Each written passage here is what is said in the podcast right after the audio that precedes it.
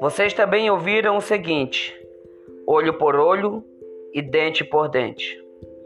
Eu, porém, lhes digo: não se oponha aos perversos. Mas, ao contrário, se alguém lhe bater na face direita, vire-lhe também a esquerda. Se alguém quiser processar você a fim de tomar a sua capa, deixe que leve também a sua túnica.